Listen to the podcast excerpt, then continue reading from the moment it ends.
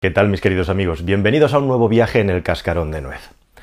Este es un vídeo en el que me gustaría deslizar distintas eh, reflexiones sobre lo que está pasando en el sistema actual y también intentar compartir con vosotros inquietudes eh, que tengo en la cabeza y cosas que salen en conversaciones off the record con personas creo que lo suficientemente inteligentes como para que yo esté aquí intentando ponerlo en común con vosotros.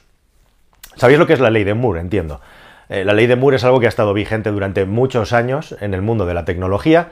Es una teoría eh, que desarrolló pues, uno de las grandes mentes pensantes de IBM, según la cual eh, había un patrón que se iba a repetir a lo largo del tiempo en el que el número de transistores en un circuito integrado se iba a duplicar año tras año por el avance espectacular de la tecnología. Bueno, esta ley de Moore se empezó a cumplir, pero rápidamente tuvo que cambiarse para pasar de 12 a 24 meses y con ese principio de que cada 24 meses se duplicaba el número de transistores en el circuito, ha estado funcionando sin problemas durante un montón de años. La ley de Moore tenía una trampa eh, muy corta y que se ve rápidamente, y es que estamos hablando de meter algo en un espacio en concreto, con lo cual siempre vamos a acabar con una limitación física en algún momento a lo largo de la cadena del tiempo. Aquí solamente hay dos soluciones o haces cada vez esos transistores más pequeños, que es de lo que se trata, o haces cada vez más grandes los circuitos integrados.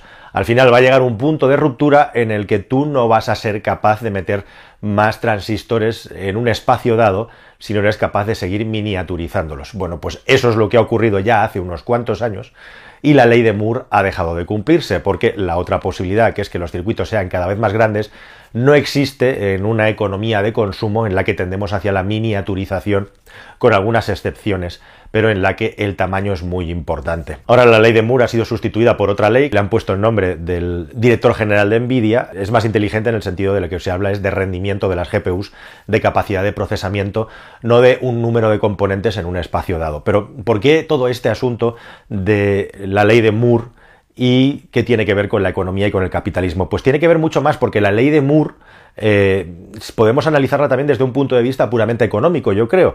En tanto en cuanto el capitalismo se fundamenta, uno de los fundamentos del capitalismo es justamente generar plusvalías y aumentar la eficiencia de los procesos como uno de los factores fundamentales para que el sistema se sostenga. Y justamente ahí es a donde está el punto de unión entre la ley de Moore la ruptura de la ley de Moore y la situación en la que yo creo que ha entrado la economía mundial, en la que estos saltos hacia adelante basados en la mejora en los procesos y en la eficiencia ya no son suficientes porque hemos llegado a un nivel de eficiencia tal en el que se rompen cosas relacionadas con la economía. Yo no soy economista, yo no soy experto en ciclos económicos ni en las miles y miles, posiblemente docenas de miles de variables que influyen en que una economía prospere y funcione, pero sí que me gusta mucho observar la realidad y ver cómo efectivamente estamos entrando en una fase de la historia, yo diría apasionante, en la que para seguir creciendo, en la que para seguir generando riqueza, parece que el sistema se quiere autodestruir. Y de eso quiero hablar en lo que resta de vídeo y por eso hablar de la teoría de los cristales rotos. Vamos a empezar por situar lo de la teoría de los cristales rotos porque es súper interesante, aunque solamente sea como una anécdota, Em, tiene dos vertientes, son dos teorías distintas realmente, una más gráfica, más literal, otra económica. Bueno, la teoría clásica de los cristales rotos es una teoría que tiene ya unos cientos de años em, y viene básicamente de la idea, hay una parábola que es que un panadero, un niño jugando, le rompe un cristal de una pedrada. Entonces toda la gente llega allí alrededor y dicen, madre mía, qué faena te han hecho, ahora tienes que pagar un cristal nuevo, tienes que hacer un gasto, un dispendio que tú no tenías previsto en ningún momento hacer, pero de repente se van dando cuenta que si cambia el cristal, va a haber un dinero, va a haber una parte de la economía eh, que, de ese señor que va a ir a parar a un cristalero y ese cristalero con el dinero que gane colocándole el cristal al panadero va a poder comprar zapatos y a su vez el zapatero va a poder comprar pan y en definitiva al final toda la gente que hay rodeando al panadero al final les dice mira no tienes ningún problema porque justamente gracias a que te han roto un cristal vas a poder vender más pan ya que la economía se va a reactivar. Esta es la teoría de los cristales rotos, o como alguien provocando, generando destrucción o generando actividad, entre comillas, artificial, eh, puede hacer que la economía se reactive. Y tiene cierta, guarda cierta relación con el keynesianismo, ¿verdad? Con la teoría de que el Estado, en situaciones de crisis, eh, debe o puede estimular el mercado para hacer que el mercado se reactive tocando ciertas palancas. Bueno, la teoría de los cristales rotos ha sido ampliamente criticada y superada porque eh, hay un concepto, hay un término que nadie tiene en cuenta, que es el hecho de que justamente el panadero no tenía ningún interés en cambiar el cristal. Es decir, que ese panadero podría haber dedicado el dinero que dedica a reparar el cristal a haberle comprado los zapatos al zapatero, con lo cual el zapatero se va a quedar sin vender un par de zapatos porque el panadero se tiene que gastar el dinero en arreglar el cristal, con lo cual al final se queda en equilibrio. Y esto es lo que se viene a llamar el análisis crítico de la eh, teoría de cristal roto, que es ese coste oculto o el coste de oportunidad de acceder a un sumidero de negocio, a un nicho de negocio o a una transacción.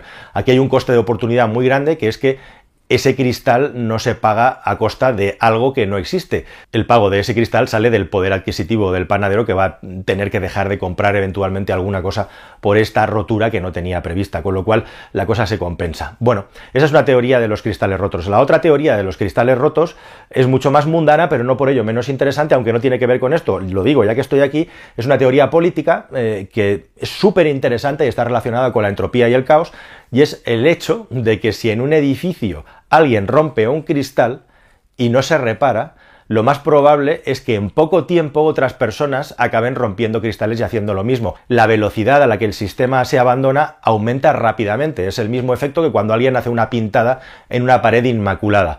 Si alguien no se preocupa de pintar eso, de aquí cuatro días esa pared va a estar llena de pintadas.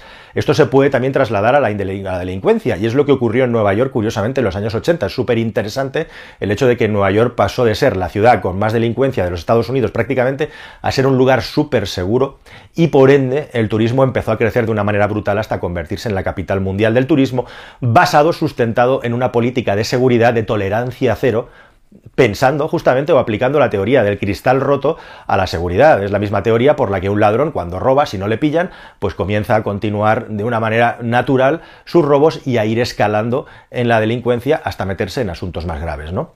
Bueno, pues esa es otra teoría de los cristales rotos que funciona muy bien, es decir, no hay eh, lugar en el que menos se manche que aquel que está completamente limpio sin necesidad de poner ningún cartel y esto está muy relacionado con la psicología humana y también con el principio de entropía. Pero volviendo a la teoría de los cristales rotos eh, la sensación que uno tiene actualmente es que la economía, y habría que decir los que manejan la economía, están destruyendo, están demoliendo el capitalismo de la misma manera que se demuele directamente un edificio con detonaciones controladas. De las muchas variables que influyen en el crecimiento económico y en el que el capitalismo pueda seguir funcionando están la mejora de eficiencia, la mejora de rendimiento de un sistema y la creación de un nuevo mercado. Y hemos visto cómo de una manera repetida a lo largo del tiempo es solo la creación de un nuevo mercado la que tiene mayores probabilidades de generar nuevos empleos que absorban la demanda de empleo que hay en el mercado. Cuando lo que tenemos es una mejora en el rendimiento de un producto o una mejora en la eficiencia del producto, puede ocurrir lo contrario, que se pierdan empleos. Y eso lo estamos viendo hoy en día de una manera acelerada con la cantidad de procesos que se están digitalizando y por el camino ese aumento de la eficiencia en el proceso hace que se pierdan puestos de empleo. Os voy a poner un ejemplo grafiquísimo de los cientos de ejemplos que podemos poner. El mundo de la banca. ¿Qué está ocurriendo con el mundo de la banca? Hemos vivido en España en un sistema que teníamos una oficina bancaria con personal trabajando en cada puñetera esquina del país, como con los bares, ¿no? A la que hay una digitalización, a que hay una capacidad de hacer multitud de operaciones de un formato puramente digital y además los algoritmos ayudan a hacer montones de cálculos y a hacer filtros de transacciones para las que antes hacía falta una persona, lo que tenemos es un excedente de empleados impresionante. Y la banca justamente ahora está en un proceso de reconversión en el que se están perdiendo miles de empleos por el camino. Y lo mismo ocurre con otros muchos sumideros de negocio y de economía en todo el mundo. Lo que está ocurriendo actualmente justamente es que se está aumentando los niveles de eficiencia hasta un punto tal que los nuevos empleos que se generan sumados a este nuevo nivel de eficiencia no cubren para nada con creces el empleo que destruyen. Con lo cual tenemos una masa de personas empleadas que no encuentran lugar donde volver a trabajar. A eso le sumamos, a eso le sumamos que esta nueva economía, que la nueva economía cada vez es más virtual y al virtualizarse también se descentraliza y pierde el sustento físico que tenía antes. Con lo cual la innovación relacionada con la mejora de la economía es radicalmente el mayor factor de creación de riqueza. Y en un país como el nuestro, en el que no trabajamos en el mundo de la innovación, lo que vemos es que cada vez somos más dependientes de los países que generan la innovación tecnológica y por otro lado también cada vez estamos más dañados de la globalización en el sentido de que hay países que aquellos procesos industriales y de manufactura de menor valor añadido ofrecen unas condiciones económicas mejores que el nuestro. Y así poco a poco nos vamos empobreciendo. Cuando se habla de que hay un problema importante con el asunto del empleo, de que no hay trabajo, no es tanto así como el hecho de que el trabajo que hay no encuentra el personal lo suficientemente cualificado para poder cubrir esas plazas de trabajo. Y por otro lado también tenemos otro fenómeno muy interesante que es el hecho de que todo el talento, una parte muy importante del talento que genera el país para cubrir esos puestos, esos puestos cualificados, se van a otros países donde son mucho mejor remunerados precisamente porque lo que se busca es calidad contra la cantidad. Bueno, estos son muchos factores que vienen asociados, pero en definitiva el cogollo de este problema y del asunto es que el capitalismo crece en base a generación de eficiencias y de rendimiento en los procesos, la mejora en la productividad. Pero cuando se llega a ciertos puntos en la mejora de la productividad, lo que vemos es que se empieza a destruir mucho más empleo, se empieza a destruir mucho más trabajo del que se genera. Y el que se genera además en añadido, como os intento explicar, se genera afuera.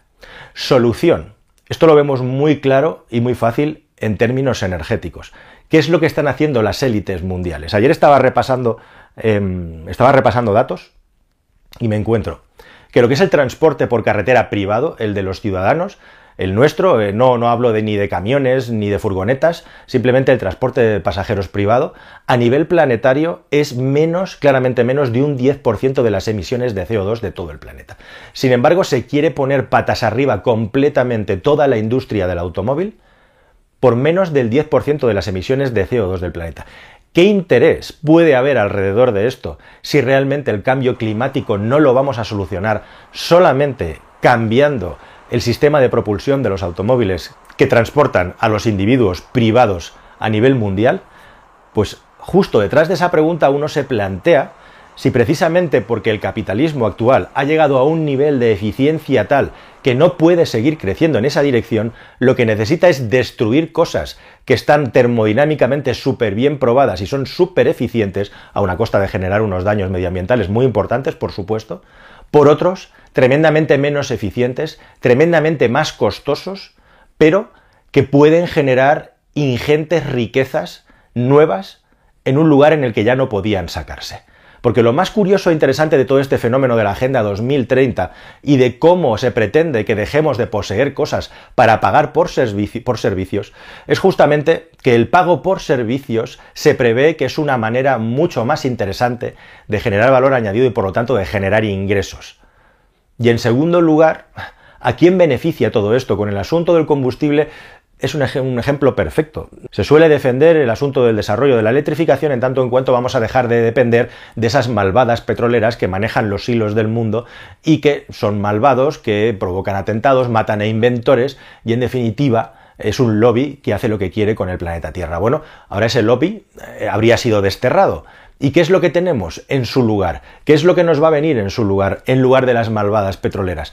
Pues lo que tenemos en su lugar son unas compañías eléctricas que nos quieren cobrar la energía de una, de una manera cada vez más cara y a la que cada vez se le van a tener que añadir más impuestos para sustituir la cantidad de impuestos que estábamos pagando con el sistema anterior. Resultado, tenemos un sistema nuevo, un sistema económico nuevo, en el que el ciudadano de a pie no ha visto absolutamente ninguna ventaja en términos económicos y la ventaja en términos ecológicos que se puede producir es puramente local respecto a la calidad del aire, pero para nada es global. Y relacionado con esto, todo este movimiento ecoeconómico, podríamos decir ecoglobalista, que de momento solamente impone su ley dura en Occidente y específicamente en Europa, se ve ampliamente sobrepasado por cómo funciona la economía en toda Asia, cómo funciona la economía en Latinoamérica, cómo funciona la economía en África y cómo parcialmente funciona la economía en Centro y Norteamérica.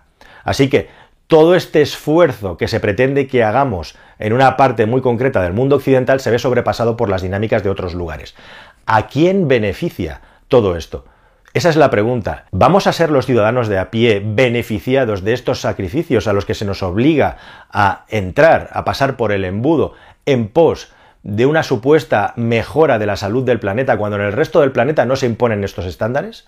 ¿Es que acaso estas élites que manejan la economía tienden a desarrollar una economía nueva que luego pretenden esparcir por el resto de lugares cuando llegue el momento, de forma que ya hayan tomado la delantera, es eso, pero la gran pregunta es ¿qué nos cae, qué nos llueve a los ciudadanos de a pie de todos estos movimientos ecoeconómicos que estamos viviendo y que parece que son inevitables? Esa es la gran pregunta que yo me haría. ¿A quién beneficia todo este cambio en la economía global, en el que, como digo, parece también que aquellos, por pura intuición, que tienen más y por lo tanto más a perder, están desarrollando nuevas maneras de generar negocio que antes no existían a costa de romper en muchas ocasiones cosas que actualmente funcionan perfectamente, pero que se considera que ya no nos corresponde tocar, que ya no nos corresponde adquirir, que ya no nos corresponde acceder a ello. Y este es el cogollo del asunto y de la reflexión al que quería llegar. Y dejadme que añada una cosa más. Normalmente se suele decir que Internet es la competencia perfecta, pero lo que nos ha demostrado en el online y el mercado digital es que cuando la competencia tiende a infinito, el resultado final es muy parecido al que cuando la competencia tiende a cero. Es decir, al final un solo actor se puede hacer con todo el monopolio del mercado. Y lo estamos viendo cada vez más con las grandes multinacionales americanas que gracias a su dominio tecnológico y a la potencia de su mercado base son capaces de conquistar el planeta y el resto somos subsidiarios de las acciones de estos grandes gigantes de la misma manera que podrían ser pequeñas subsidiarias de un oligopolio, de un monopolio en este caso de las telecomunicaciones en un país o de la energía en un país, por ejemplo. Así que, de facto, estamos viviendo también en un momento en el que a esto se le añade el hecho de que hasta la fecha, en la historia de la humanidad, el mayor avance tecnológico siempre había estado en manos de la industria militar. Y era el Estado quien controlaba los avances tecnológicos. Esto se terminó. Ahora las empresas tienen más capacidad técnica y tecnológica que los propios estados. Y los estados lo que hacen es pelear, luchar en esta batalla virtual para mantener el dominio de sus empresas, que es indirectamente mantener el dominio del Estado. Entonces, en todo este contexto, cada vez más, parece que hay una tendencia económica globalista a controlar ciertos segmentos del mercado y también a controlar cuáles son aquellas cosas que deben de crecer o se deben de crear desde cero para que el sistema se retroalimente y puedan seguir ganando al ritmo que lo hacen. Y en añadido a eso, además, con unos niveles de capacidad tecnológica que hacen que tomen una ventaja superior, puesto que el resto no tienen esta ventaja técnica. En fin, hasta aquí quería llegar con la reflexión, no sigo más allá. Espero que todas estas piezas dispersas encuentres que tienen una relación, porque ese era el objetivo del vídeo. Y nada, abierto a tus comentarios, abierto a tus reflexiones. Nada más, queridos amigos. Un cordial saludo, espero que este viaje en el cascarón te haya parecido interesante y nos vemos en un futuro que espero que sea más y mejor. Hasta luego, adiós.